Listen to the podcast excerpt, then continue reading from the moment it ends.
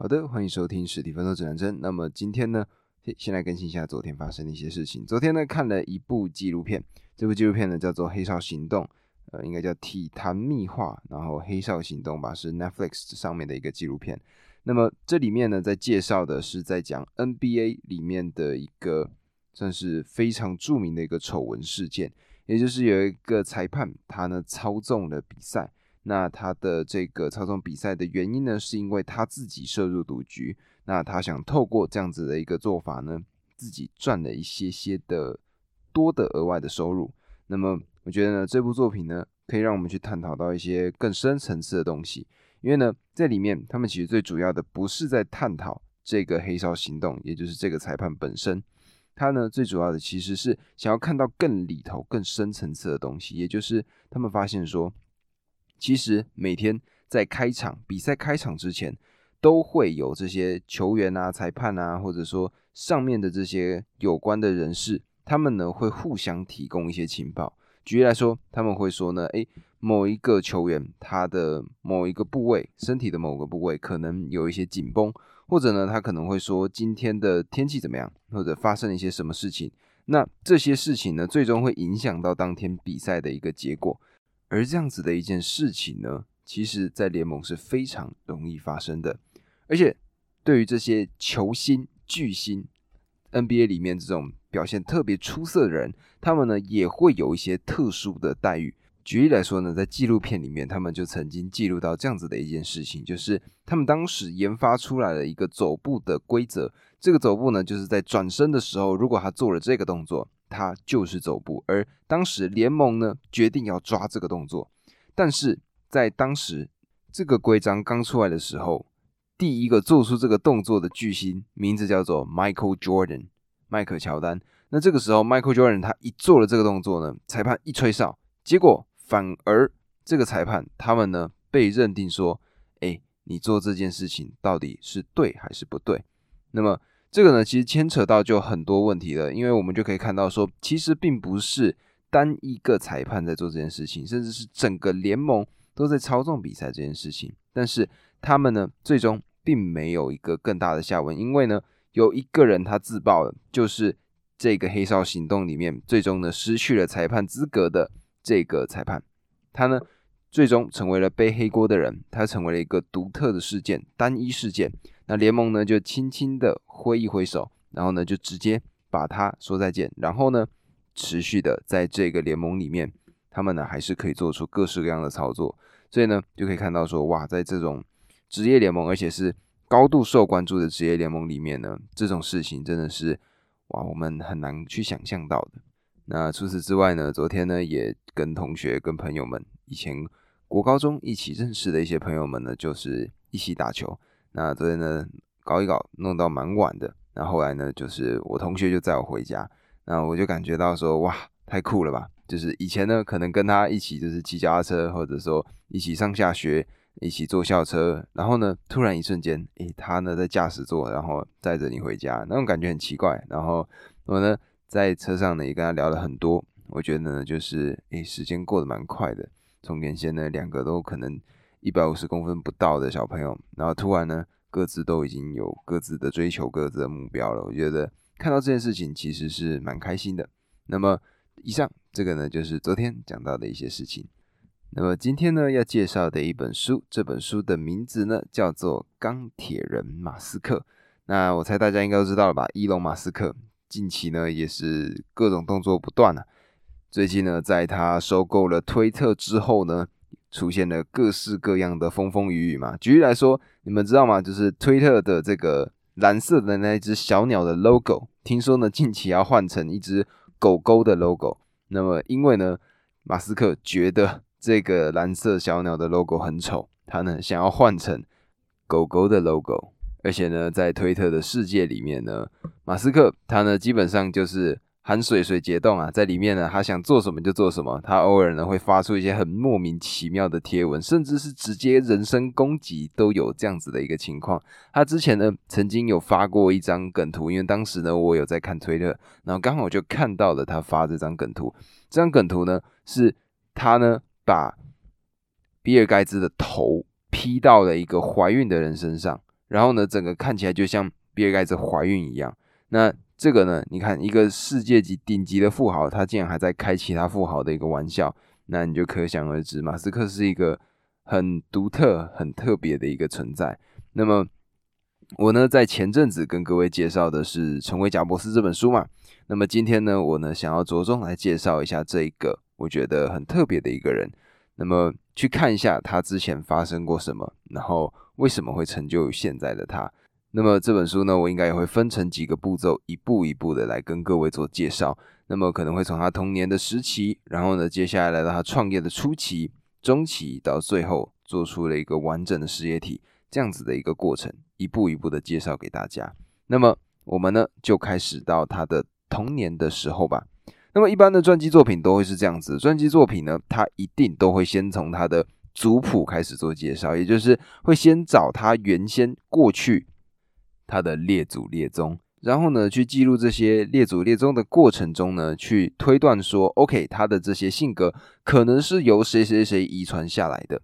那么里面呢，基本上我觉得介绍到的几个人，我觉得很酷的，我呢就稍微讲一下。第一个呢是他的外曾祖父。他的外曾祖父呢，原先呢是加拿大的一个脊神经医学的一个权威。他呢生性爱冒险，然后个性非常独特，而且他很有才华。从他是脊神经权威这件事情，应该就可以理解到了。那么爱冒险这件事情又是怎么来的呢？就是他呢在当医生这个期间呢，因为他非常喜欢去东奔西跑嘛，所以呢他呢在这个期间里面学会了怎么去开飞机。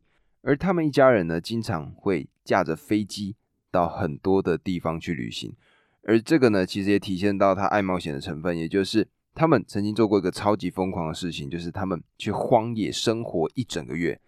那在这一整个月的这个期间里面呢，他们就是没有水、没有电，然后呢，就是全部的生活都是靠着自己在这个荒野当中去生存的。那么在这样生存的过程中呢，他们时常会看到土狼。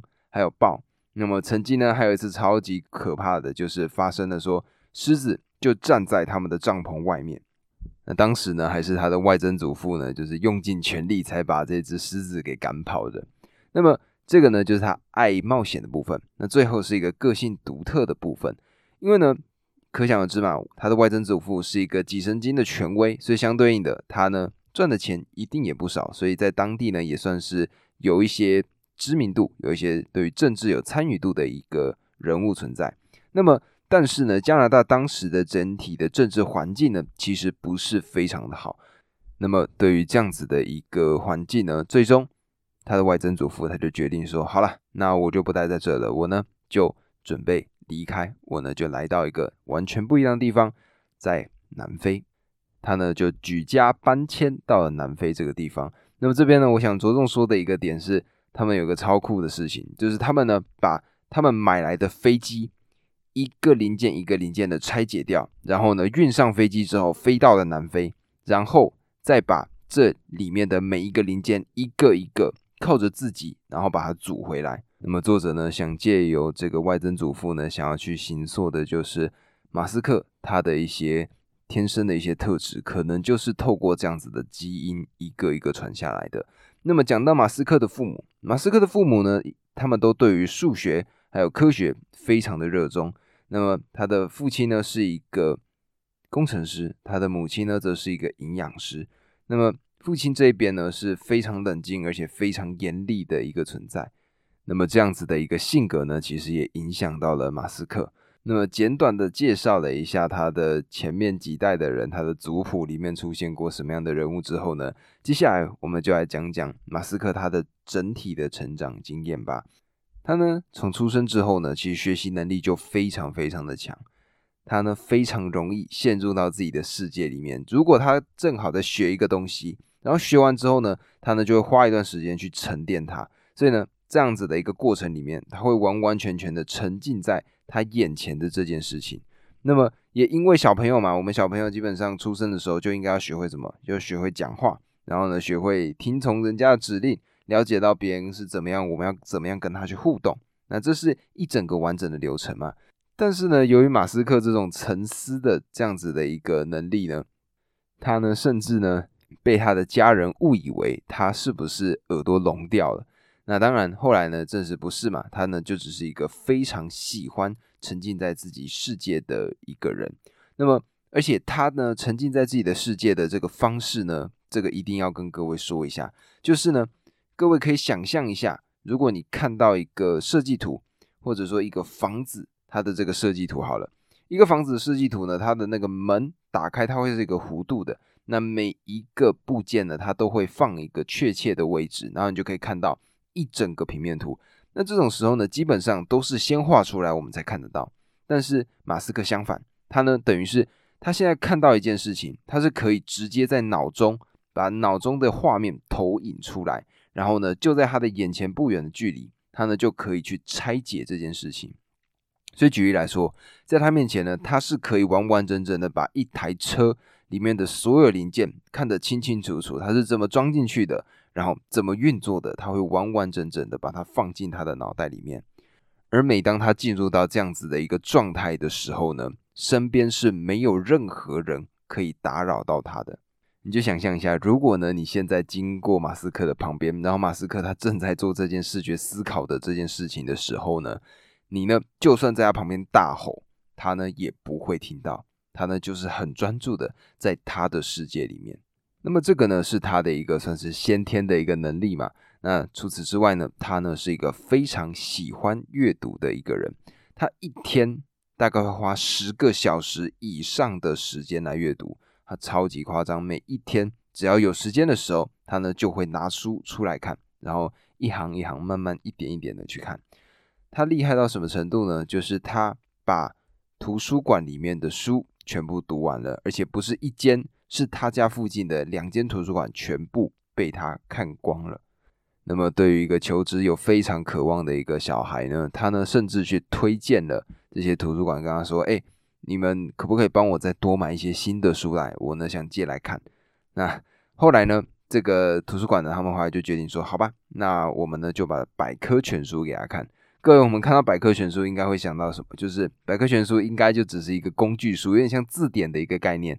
我们呢，其实平常不太会去看它，而且呢，甚至百科全书呢，就有点像是买在家里当做一个摆设的，因为百科全书基本上都会很漂亮嘛，像那种红色的牛皮啊，或者说黑色的，然后烫金的文字那种，然后你如果把它放在书柜上面看，哇，那看起来真的是很漂亮，对吧？但是，但是真的有人仔细把它拿出来读过吗？我想这种看过百科全书的人应该是非常非常少的。可是马斯克呢，他真的把每一本百科全书一个字一个字的仔细的看过了。那么除此之外呢，他的母亲梅伊曾经有说过这样子的事情，就是他们呢可能会一家人，然后呢去一个地方旅游，或者呢去其他的地方玩。这个时候呢，如果这个地方比较像是市区的一个地方呢，有些时候马斯克他就会突然脱队。那脱队之后呢，找不到他嘛，找不到他怎么办？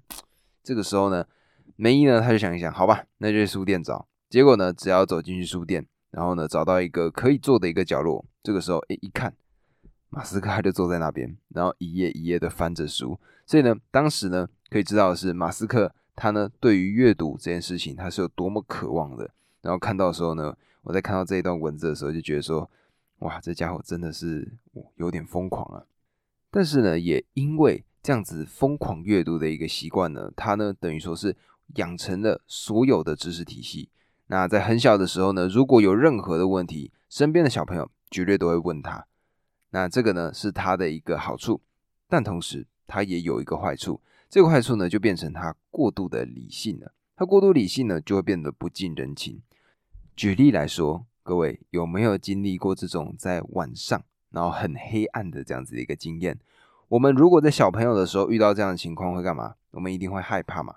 所以呢，基本上在马斯克身边的小朋友遇到这样子的情况，他们就会跟马斯克说：“哎，好黑哦，我不太喜欢这样子的一个环境。”那这时候呢，因为马斯克看过很多书嘛，所以呢，马斯克呢他就会很理性的说：“哦，黑暗呢就是因为没有光透进来，所以才会黑暗。”他呢就等于说用一个非常纯粹、科学、理性的一个角度来告诉你。为什么会有这样子的一个情况发生？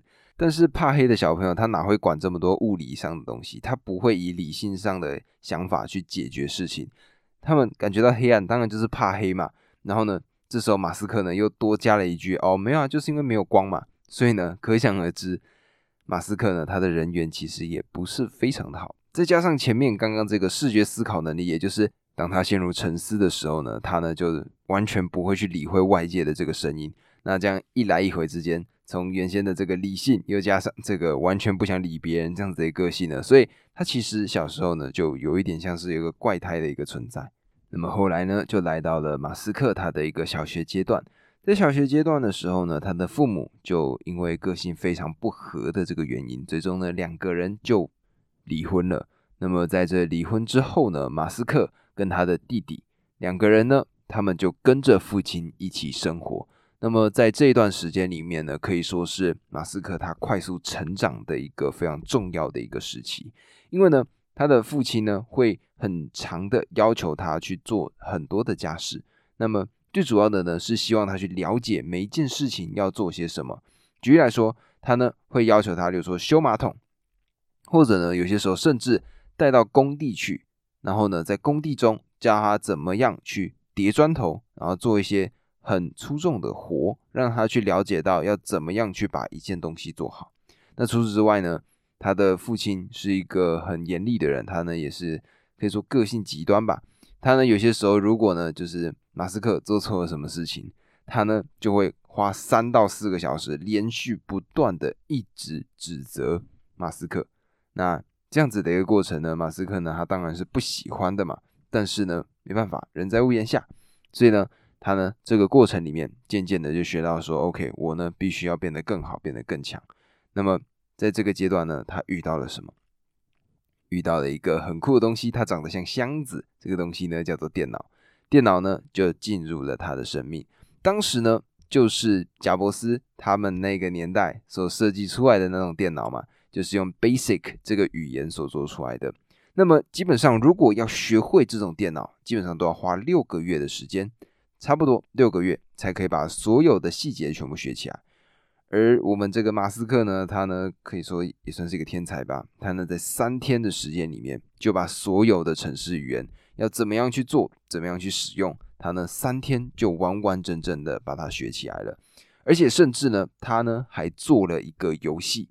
在一九八四年的时候，南非有一个杂志，这个杂志呢叫做《个人电脑》，简称的话叫做《个人电脑》。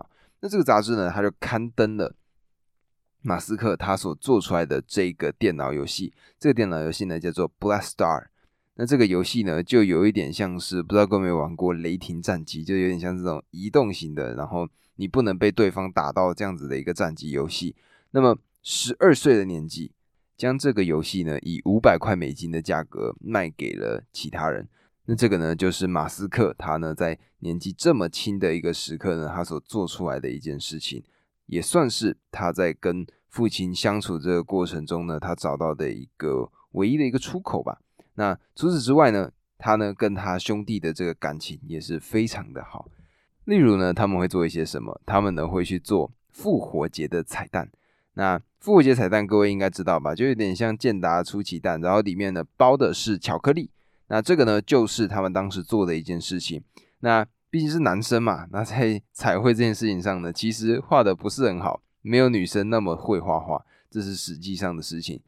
但是呢，因为马斯克他们家原先你看几神经权威这样一路传下来，他们其实在南非算是生活非常优渥的一个家庭。那么当时呢？他们附近住的邻居也都是很有钱的邻居，所以呢，就看到几个傻傻的小孩，然后骑着脚踏车，然后呢，手里捧着丑丑的彩蛋，敲各家的房门，然后呢，敲完之后就说：“诶，你好，可以买一颗我的彩蛋吗？”那因为是有钱邻居嘛，所以都还算挺捧场的。所以呢，马斯克呢，他们在做这个生意的时候呢，诶，其实赚的还不算少。这个呢，算是他们兄弟之间做出来的第一件很酷的事情。那除此之外呢，他们呢也会一起去做火箭。那我说的火箭呢，不是现在 Space X 的那一种，而是那种有点像是呃烟火这样子的感觉，就是你呢要填充一些东西在里面，然后点火，它呢就会冲上去。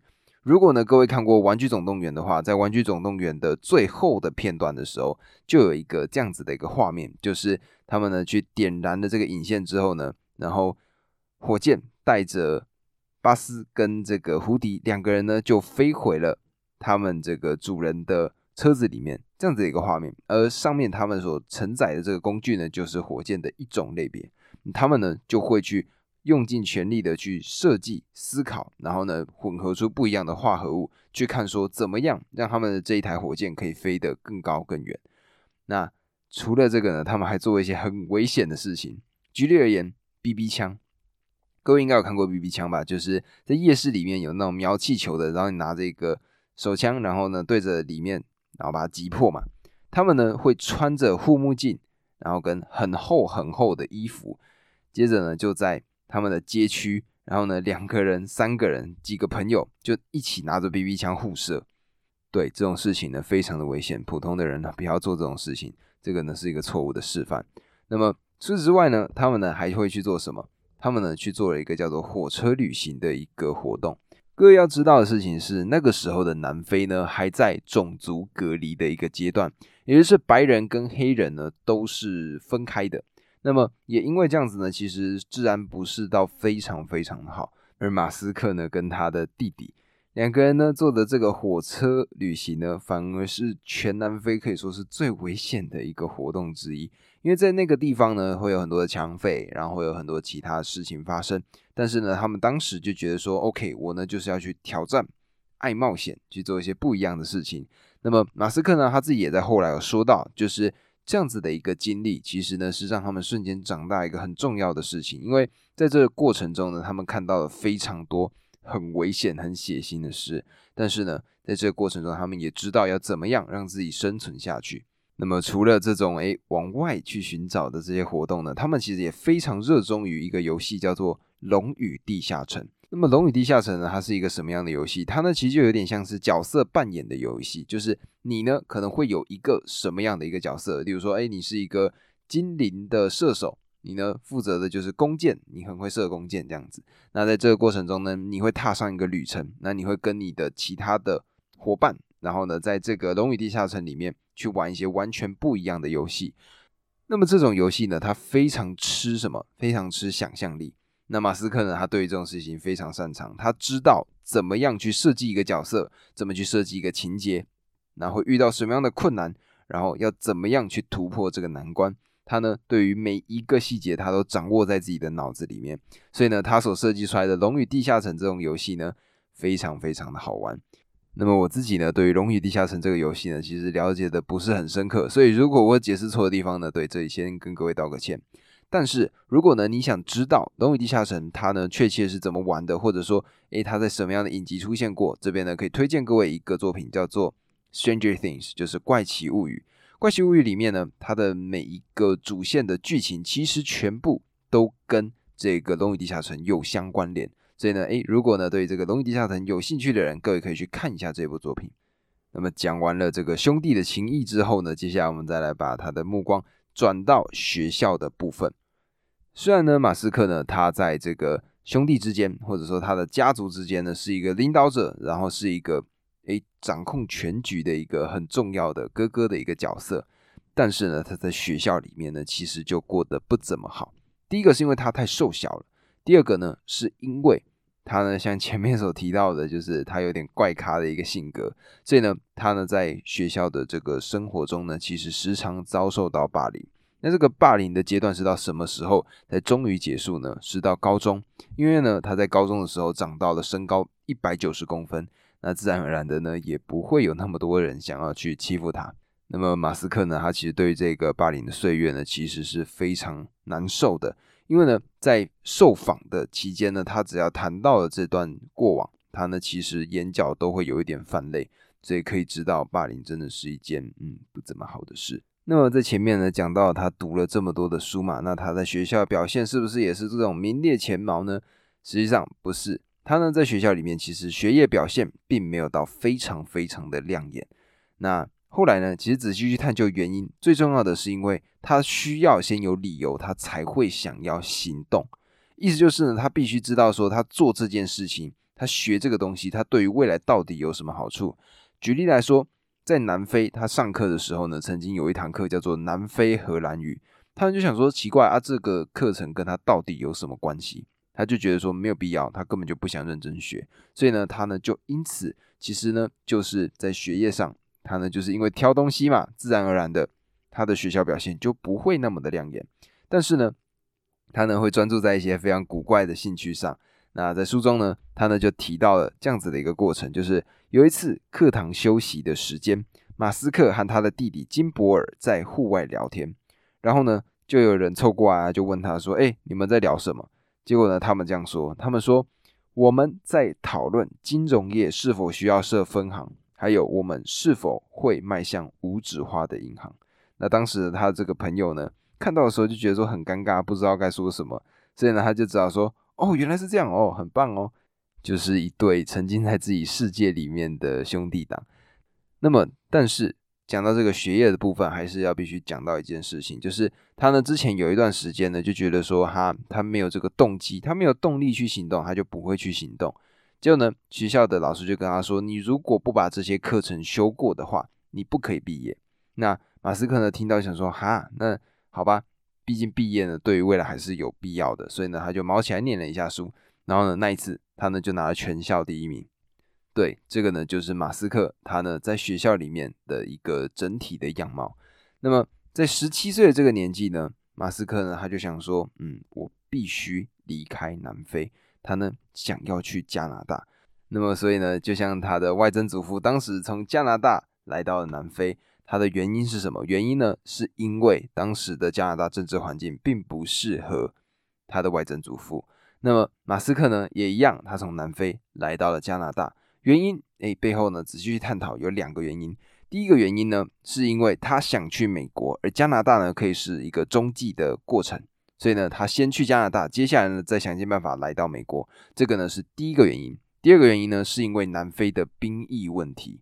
因为呢，如果他呢参军，他呢成为南非的兵种的话呢，他呢就等于说是站在政府的那一侧了。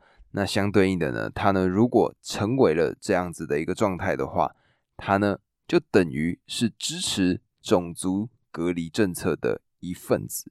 所以他觉得这件事情呢，跟他自己的核心价值完全没有任何的关联，他完全不能够接受这件事。所以呢，他当时就离开了南非。